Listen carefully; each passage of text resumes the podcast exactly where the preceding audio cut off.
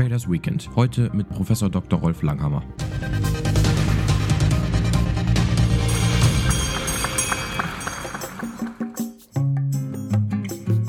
Freund oder Feind?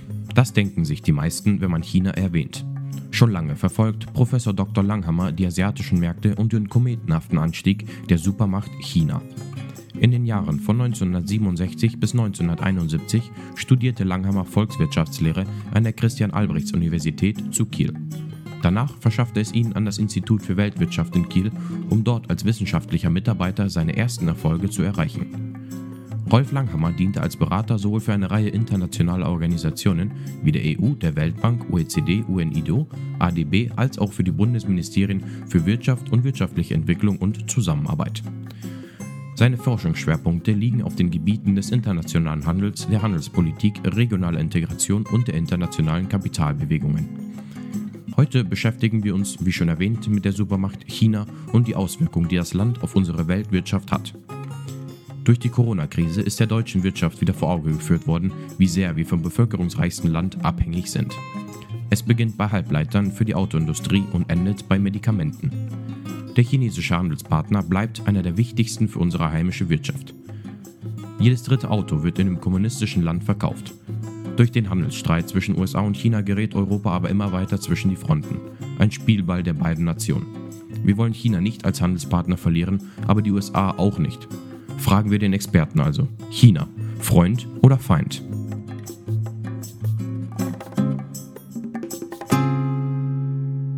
Beides. Es ist natürlich zunächst einmal ein wichtiger Markt und damit auch ein wichtiger Partner. Partner vor allen Dingen bei den sehr problematischen, großen, grenzüberschreitenden Herausforderungen, die wir haben. Stichwort Klimawandel, aber natürlich auch äh, in anderen Fragestellungen. Aber natürlich auch ein großer Konkurrent und, wie auch die Europäische Union in letzter Zeit gesagt hat, ein systemischer Rivale. Das heißt, ähm, wir haben nicht sehr viel Vertrauen in die politische Führung äh, Chinas. Wir sehen, dass sich die Konflikte im politischen Bereich, Stichwort Menschenrechte, verschärfen zwischen dem Rest der Welt, im Wesentlichen USA, aber auch der EU und China. Und auf der anderen Seite ist China natürlich die große, zurzeit die große Lokomotive, die, wie Sie sagen, in diesem Jahr wahrscheinlich ein Wachstum von acht Prozent erreichen wird und damit für sehr viele Länder, vor allen Dingen aber auch für Entwicklungs- und Schwellenländer ein enorm wichtiger Schub ist. Das heißt, der diese Länder unter Umständen aus der Krise ziehen kann. So ist dieses Dilemma da. Auf der einen Seite die politischen Konflikte und auf der anderen Seite die enorme Bedeutung als Markt. Wie ja schon erwähnt, äh, China wird sich wohl sehr schnell von der Corona-Krise erholen. Hat die Regierung schon einen bestimmten Plan, was genau danach laufen soll? Nun, die Regierung hat natürlich verschiedenste Pläne. Sie hat einmal den Plan in der Industriepolitik bis zum Jahre 2025 in zehn wichtigen Industriesektoren Weltspitze zu sein. Das sind erstaunlicherweise für mich Industriesektoren, obwohl die Zukunft Chinas im Wesentlichen doch im Dienstleistungsbereich liegt. Denn da liegen die großen Herausforderungen. Aber trotzdem, China betreibt eine traditionelle Industriepolitik, so wie wir sie auch in Europa kennen, mit Schwerpunkt auf dem verarbeitenden Sektor, auf dem Industriesektor. Das ist das, was wir als Made in China 2025 kennen. Darüber hinaus gibt es aber den sogenannten Fünfjahresplan, den 14., der die gleiche Periode umfassen wird, also 2021 bis 2025. Und da legt China großen Wert darauf, in den Wertschöpfungsketten unabhängiger von externen Entwicklungen zu sein. Die nennen das den doppelten Kreislauf. Auf der einen Seite den internen Kreislauf der heimischen Nachfrage zu stärken und auf der anderen Seite den externen Kreislauf, also als Bestandteil der weltweiten Lieferketten zu sein, besser zu kontrollieren. Mein Verständnis wäre, dass es in Zukunft nicht mehr so einfach sein wird, einfach nach China zu exportieren, Vielmehr wird die chinesische Regierung sehr viel Wert darauf legen, dass man in dem Land investiert. Das heißt also, Konflikte, die sich daraus ergeben für die Partner Chinas, werden vielleicht eher im Bereich der Direktinvestitionen liegen als im Bereich des Handels. Das könnte ein Problemfall für die Zukunft sein ja schon, also es wurde letzten, letzten Monat in Industrie, ist in, in Januar und Februar um 35 Prozent ja gestiegen in Januar laut aktuellen Daten von dem Statistischen Amt aus, aus China. Denken Sie, dass denn so ein kometenhafter Anstieg auch tragbar ist auf, die, auf lange Sicht? Das ist natürlich ein ähm, Rebounds-Effekt. Das heißt, man hatte natürlich auch im letzten Jahr in China zwar noch ein Wachstum von knapp zwei Prozent, aber nichtsdestoweniger war das für chinesische Verhältnisse halt sehr wenig. Das heißt, letztlich äh, gibt es jetzt eine Korrektur nach oben, also ein typischer V-Effekt, den wir auch in anderen Ländern ja sehen, der aber in China besonders stark ausgeprägt ist. Nachhaltig ist das nicht. Es wird sich wieder normalisieren. Normalisieren wahrscheinlich auf einem Niveau, das die chinesische Regierung selber mit 5% Wachstum pro Jahr veranschlagt. Also die Zeiten, wo 10% Wachstum Standard war, die sind lange vorbei. Und die 8% sind sicherlich auch der Tatsache geschuldet. In diesem Jahr die Erwartung an 8% Wachstum, weil es eben im letzten Jahr deutlich herunterging. Also wir würden uns mittelfristig auf etwa 5% einpendeln. Aber viel wichtiger ist ja die Zusammensetzung der Gesamtnachfrage. Und die wird sich doch wieder verschieben, weg von der Exportnachfrage. Das heißt also, China ist zurzeit einfach wieder ein Exportmarkt, ein Markt, von dem aus die Exporte ausgehen. Aber das wird sich verschieben in Richtung Binnennachfrage. Und das will auch die chinesische Regierung. Nur wurde das durch die Corona-Pandemie eben unterbrochen. Viele medizinische Artikel kommen wieder heute aus China. Ähm, China springt ein für andere Länder, deren Lieferketten unterbrochen sind. China ist also wieder vorübergehend eine Werkbank der Welt, obwohl die chinesische Regierung dies natürlich nicht so gerne sieht, weil sie sich dann wieder abhängig von handelspolitischen Konflikten macht. Denn diese Konflikte gibt es ja. Die sind auch ungelöst. Die kommen noch aus der Zeit der amerikanischen Regierung, also aus der Trump-Zeit. Da gibt es diesen Deal, äh, diese Vereinbarung mit äh, den USA, dass China etwa 200 Milliarden äh, Dollar mehr Importe in den Jahren 2021 ähm, aus den USA importiert, als es am Stand 2017 gewesen ist. Das wäre eine gewaltige Steigerung, auch wenn man sie unter Umständen diese Produkte gar nicht braucht. Die amerikanische Regierung hat diesen Deal noch nicht aufgegeben, die neue amerikanische Regierung. Und das bedeutet natürlich auch, dass andere Regionen der Welt, zum Beispiel auch äh, die Europäer, darunter leiden würden, denn dann würden die Chinesen amerikanische Flugzeuge kaufen und nicht europäische. Also diese Konflikte sind weiter auf dem Tisch, sie sind nicht gelöst. Diesen, dieses bilaterale Abkommen zwischen den USA und China gibt es weiterhin. Und von da aus äh, muss man eben einfach sehen, dass dieses äh, Wachstum Chinas, das wir erwarten, sicherlich die Nachfrage nach Produkten aus dem Ausland beflügeln wird. Sicherlich auch Rohstoffe, und das betrifft gerade auch die Entwicklungsländer aber dass das auch durchaus zu Lasten von Ländern geben kann, die eine solche Abmachung mit China eben nicht haben. Und dazu gehören auch die Europäer, dazu gehören auch die Lateinamerikaner. Dann wird man eben Sojabohnen äh, aus den USA importieren in China und nicht aus Sojabohnen aus Brasilien. Also diese Probleme liegen weiterhin auf dem Tisch. Sie haben ja vorhin schon den Fünfjahresplan der Regierung erwähnt. Der ist ja alle fünf Jahre wird er gekommen, äh, wird er verabschiedet wieder. Dieser Plan gilt ja jetzt für 2025. Wie bewerten Sie denn diesen Plan? Ist es der Plan dann, um generell China weiter abzuheben, um die, um die gesamte andere Welt zu überholen wirtschaftlich?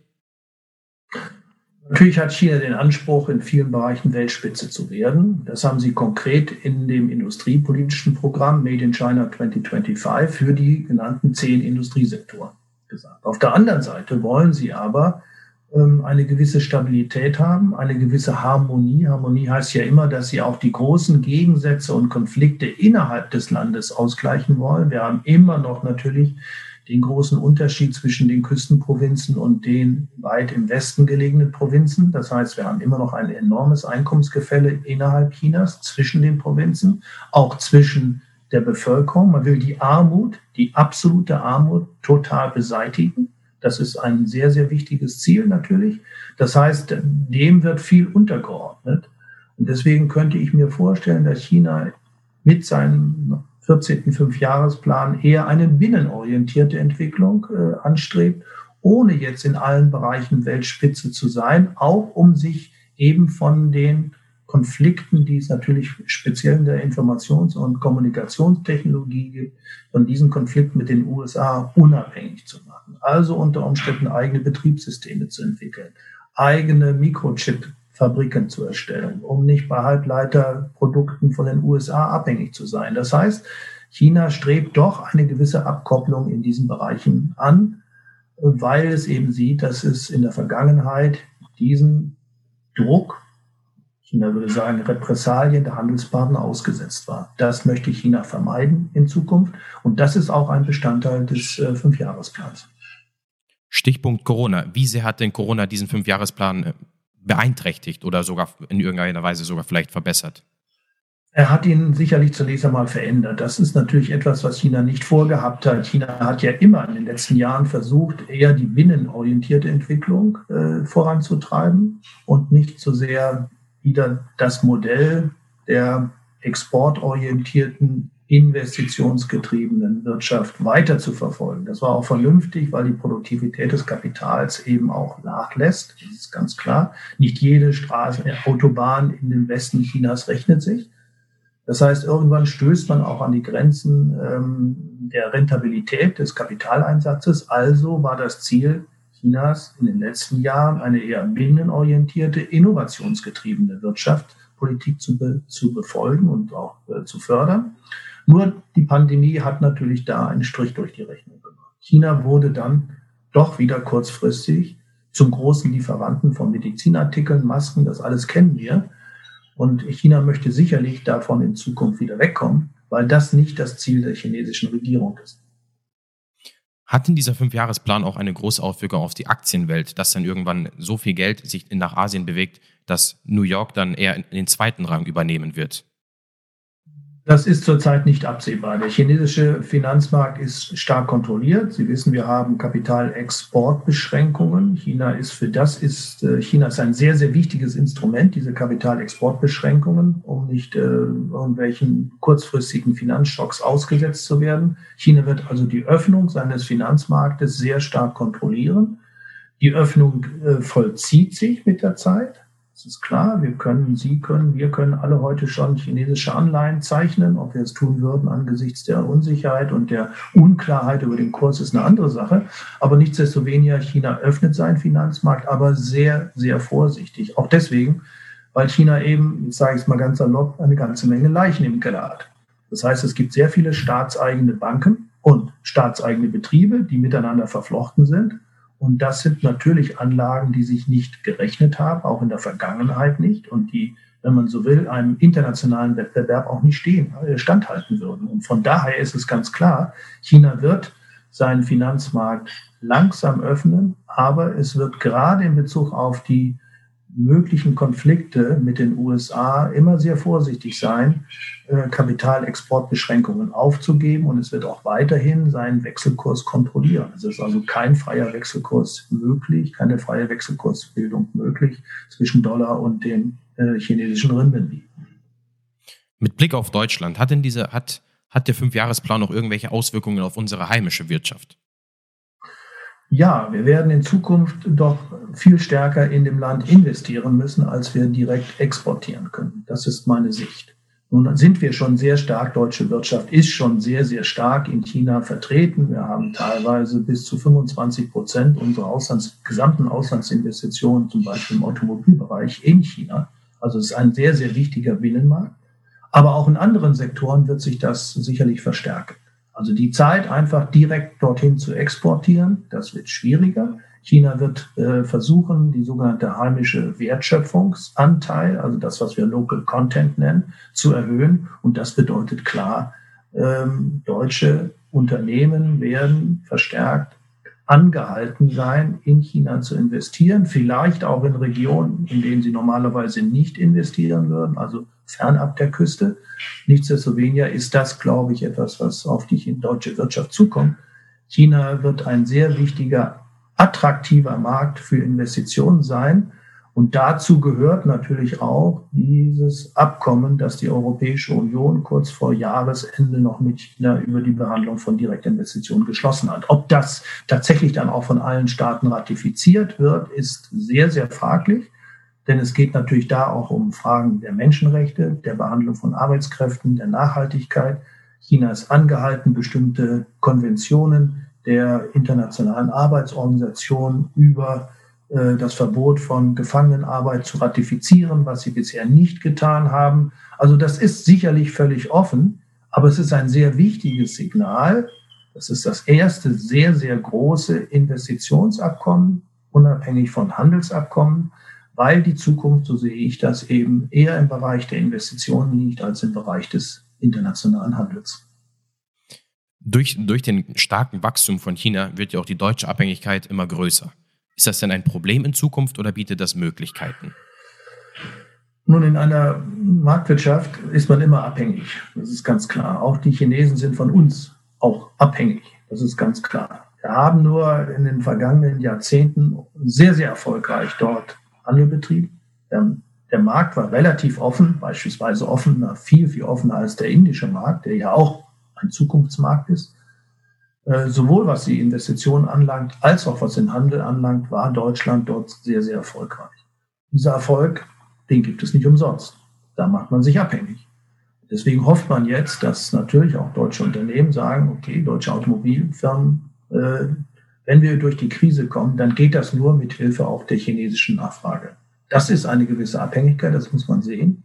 Auf der anderen Seite ähm, wird China eben zukünftig auch zu einem Nettokapitalimporteur. China ist eine alternde Wirtschaft und wir erwarteten bereits im letzten Jahr, dass, das Leistungs, dass der Leistungsbilanzüberschuss der in der chinesischen Bilanz eben zurückgehen würde, sogar auf Null und das ähnlich wie die USA, China eben ein Nettokapitalimporteur werden würde. Das ist jetzt durch Corona wieder aufgeschoben, aber es ist nur aufgeschoben, es wird passieren.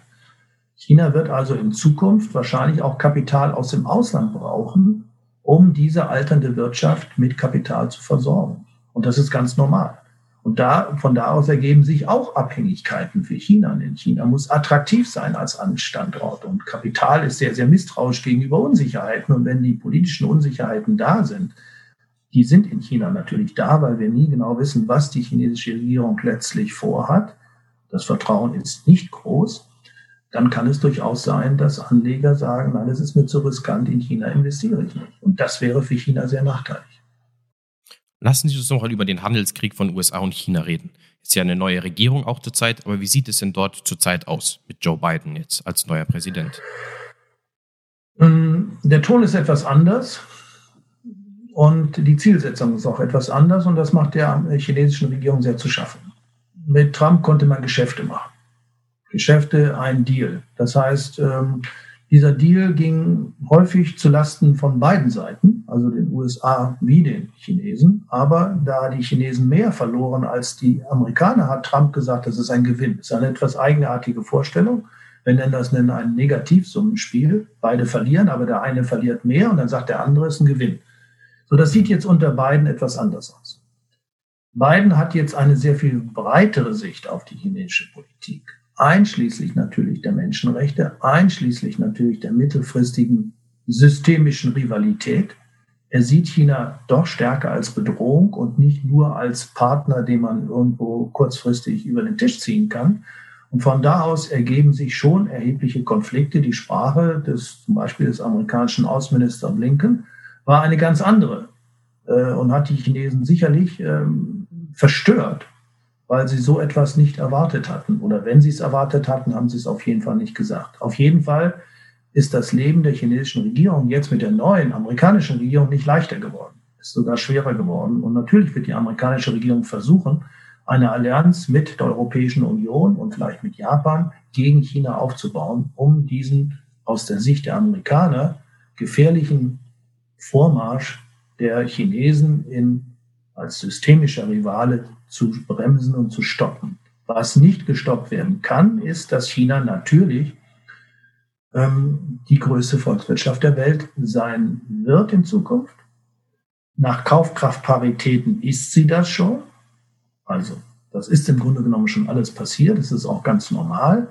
Aber diese Größe, das ist nicht allein das Entscheidende. Das Entscheidende ist eben, wie wird in einer digitalen Wirtschaft zunehmend natürlich von künstlicher Intelligenz, maschinellem Lernen und so weiter bestimmt wird, wie wird China da aussehen? Und China ist sehr, sehr stark in Bezug auf natürlich helle Köpfe, Datenverfügbarkeit ohne Ende, wenig Datensouveränität und wenig Datenschutz und auf der anderen Seite sehr viel Kapital. Mit anderen Worten, eine sehr gute Kombination, um im Bereich der Digitalwirtschaft Weltspitze zu werden. Und das ist etwas, was natürlich die, die amerikanische Regierung weiß. Und sie versucht natürlich dem auch entgegenzusetzen. Ich würde immer noch sagen, dass wenn man beide Volkswirtschaften miteinander vergleicht, die Chinesen sehr stark in der Prozessinnovation sind. Also mit Hilfe der Digitalisierung bestehende Produktionsprozesse noch effizienter zu machen. Worin die Amerikaner besser sind, bis jetzt jedenfalls, ist in der sogenannten Produktinnovation. Sie schaffen eben aufgrund der Freiheit für Individuen wie Zuckerberg und so weiter, die es in China nie geben könnte, eben Möglichkeiten, neue Produkte gerade im Bereich der Dienstleistungen äh, zu schaffen, ohne die Sorge vor Kontrolle, vor Zensur. Das heißt, in der Produktinnovation sind die USA noch stärker, in der Prozessinnovation sind die Chinesen stärker. Und wie sollte sich dann, wie sollte sich dann Deutschland bzw. Europa in diesem, in diesem Handelskrieg als ja noch eigentlich neutraler Partner verhalten? Neutral sind wir nie. Wir sind kulturell, politisch immer viel stärker den USA verbunden. Das brauchen wir gar nicht zu betonen. Das ist einfach so. Ja. Ja. Trotzdem sollten wir versuchen, natürlich mit beiden Partnern ähm, möglichst konfliktfreie Verträge und konfliktfreie Handelsbeziehungen und Investitionsbeziehungen aufzubauen. Das ist ganz klar. Aber nichtsdestoweniger ist auch jedem klar, dass sollte es zu einem Konflikt kommen, Deutschland oder die EU niemals ubiquitär, also sozusagen gleich entfernt von beiden Seiten ist. Wir sind immer der transatlantischen Allianz näher als ein Freihandelsabkommen mit China. Und wir werden ja sehen, ob dieses Investitionsabkommen überhaupt äh, durch die nationalen Parlamente geht. Also von da aus ist es klar, wir sollten uns möglichst aus dem bilateralen Streit zwischen den USA und China heraushalten. Nichtsdestoweniger ist es ganz klar, dass am Ende immer doch die Nähe zum amerikanischen Markt auch politisch, sicherheitspolitisch durch die Verteidigungsallianz der NATO immer stärker sein wird als die gegenüber China. Das ist ganz klar. Aber nichtsdestoweniger sollten wir das nicht unbedingt immer betonen, sondern wir sollten versuchen, auch mit China so weit wie möglich äh, Handels- und Investitionsbeziehungen aufzu aufbauen, die zum beiderseitigen Nutzen sind. Jetzt haben wir sehr viel über China geredet, ein sehr interessantes und auch sehr intensives Thema. Was tun Sie denn am Wochenende, um ein bisschen runterzukommen, jetzt vor dem Wochenende?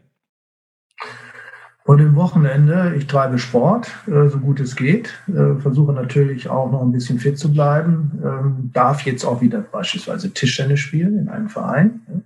Äh, natürlich unter Hygienekonzepten, das ist ganz klar, das macht natürlich. mir sehr viel Freude. Triathlon mache ich auch ganz gerne, aber muss man natürlich jetzt einfach alleine für sich machen, da fehlt so ein bisschen der Druck, also Sport. Dann habe ich natürlich auch Enkel, um die muss man sich kümmern, das tun wir gerne. Ansonsten hoffen wir darauf, dass ähm, der Norden jetzt so langsam versucht ja doch irgendwie ähm, aus der Pandemie herauszubekommen. Ich werde jetzt auch bald meine erste Impfung haben. Das heißt also, ähm, wir hoffen, dass der Frühling uns auch, was die Pandemie anlangt, endlich ähm, Licht am Ende des Tunnels bringt, wie man so schön sagt. Und wir wissen nicht, wie stark das Licht ist und wir wissen auch nicht, wie lang der Tunnel, Tunnel ist, aber ähm, ich glaube, man kann zuversichtlich sein, dass Deutschland im Vergleich zu anderen Ländern die Pandemie bisher relativ gut bewältigt hat. Wir natürlich äh, ist der bessere Feind der Feind des Guten, das ist ganz klar. Und natürlich sind wir hyperkritisch und wir wissen ja auch, wie schwierig es ist, das haben wir jetzt in den letzten Tagen ja auch erlebt, äh, zwischen in einem föderalen System zu Entscheidungen zu kommen, die nachhaltig und tragfähig sind. Aber auf der anderen Seite muss man sagen auch, im Vergleich, und ich bin ja häufig auch im Ausland gewesen, ähm, sagen andere Länder, mein Gott, ihr macht es wirklich gut, ihr habt auch Spielraum, finanziellen Spielraum, der uns sicherlich in Zukunft auch wieder einen gewissen Wettbewerbsvorteil bescheren wird, der uns aber auch Konflikte innerhalb der Europäischen Union bescheren wird. Das ist ganz klar, denn